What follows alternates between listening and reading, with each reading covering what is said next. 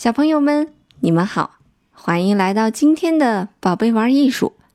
今天呀，兔小芳姐姐要和你一起分享一个大狮子学做饭的故事。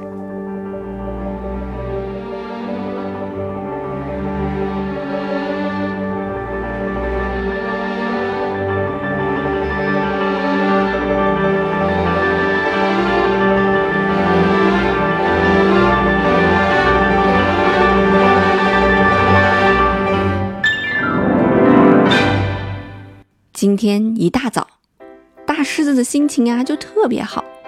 它梳了梳毛，刷了刷牙，然后啊就出门去散步了。可是它肚子好饿啊，特别特别的饿。它必须要去找点食物才可以。大狮子笑眯眯的来到了新朋友小兔子的家里。小兔子正在厨房里做好吃的胡萝卜泥，这可是小兔子最喜欢的一道菜。来尝尝美味的胡萝卜泥吧！小兔子热情地说。“不了，谢谢，我不太喜欢吃胡萝卜泥。”大狮子好像有点嫌弃。不过，小兔子的一对长耳朵。真让大狮子心神荡漾。要是今天能吃掉小兔子就好了，它可真诱人。烤兔肉，嗯，肯定香酥可口。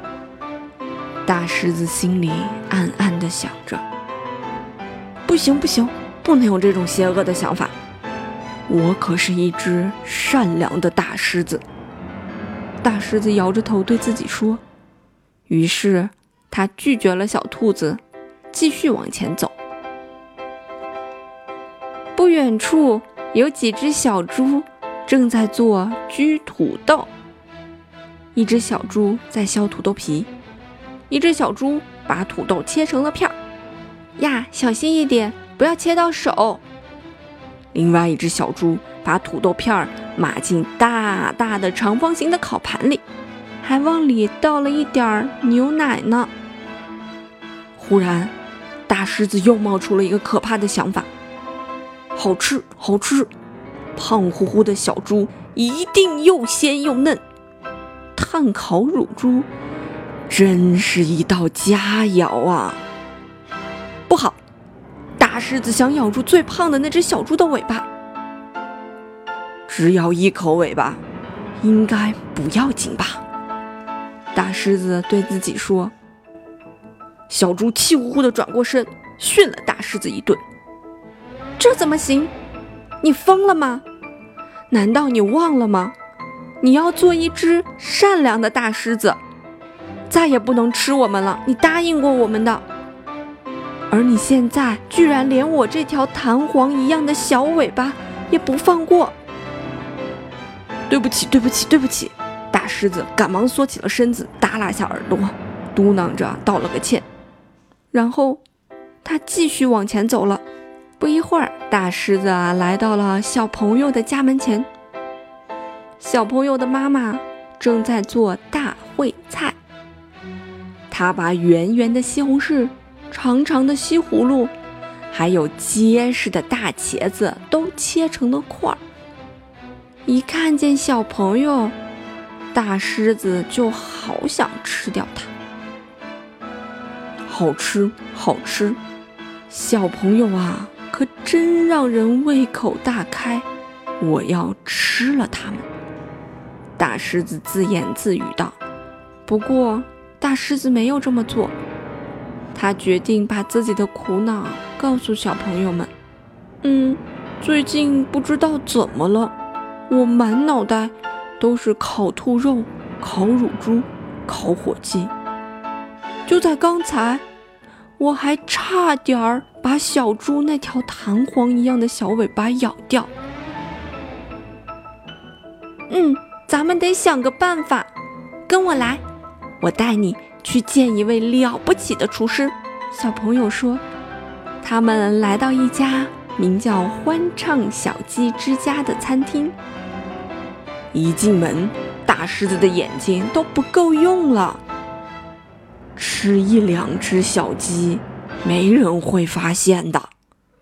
大狮子低声地说：“想都别想，你不能伤害自己的朋友。”小朋友叫道：“再说了，生吃小鸡呀，会肚子疼的。”大厨小母鸡是一位特别棒的厨师，他能为森林里的动物们做出各种各样的蔬菜料理。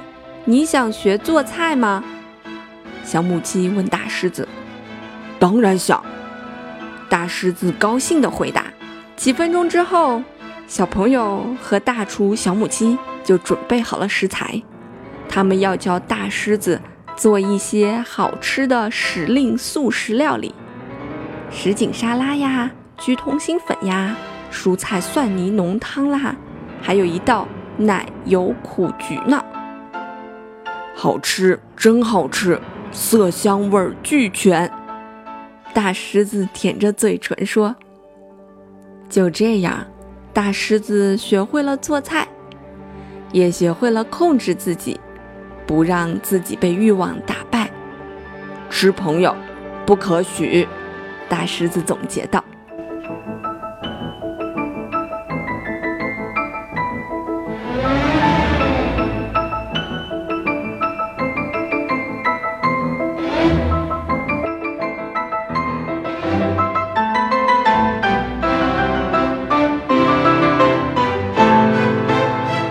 好了，小朋友们，我们今天的故事讲完了。你喜欢这个故事吗？”这个故事的背景音乐呀，来自于法国巴黎的一位音乐家，他的名字叫做圣桑。我们所听的这个作品呢，来自于他的《动物狂欢节》。《动物狂欢节》里面呀，描写了很多很多动物，有大狮子，有公鸡、母鸡，有野驴，有大象，有水族馆，有钢琴家。还有我们最熟悉的天鹅。今天兔小芳姐姐为你选择的这首作品呀，来自于整部组曲的第一首，就是序曲与狮王的行进。在这雄壮的音乐当中，你有没有听到狮王走路的声音呢？好了，小朋友们，你们仔细听听，狮王呀要走来啦！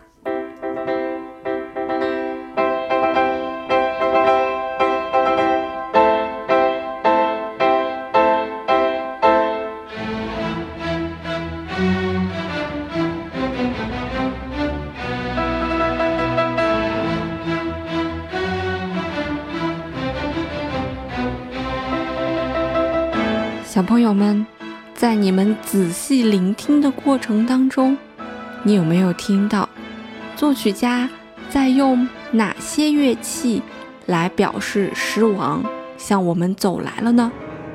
其中呢，有一件最最重要的乐器，也是你最最熟悉的乐器。这个乐器是什么呢？除此之外，你还听到了什么乐器的声音呢？欢迎呀，你去微信公众平台“宝贝玩艺术”回复“大狮子”来给我留言，以及查看自己的答案是不是正确。好啦，我们下周再见吧。